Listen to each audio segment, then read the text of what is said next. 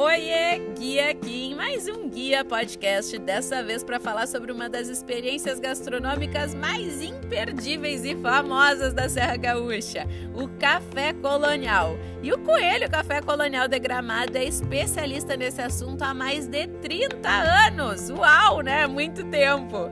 Essa tradição surgiu há muito mais tempo os colonos italianos e alemães que chegaram lá no final dos anos de 1800 e que antes de saírem para trabalhar no campo tomavam um café da manhã super reforçado com tudo que tinham disponível, já que era a principal refeição que eles faziam durante o dia, né?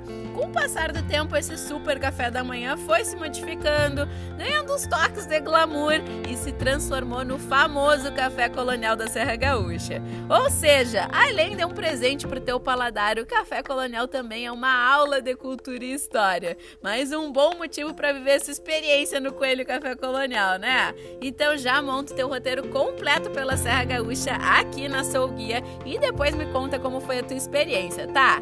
Um beijo da Guia e até o próximo Guia Podcast.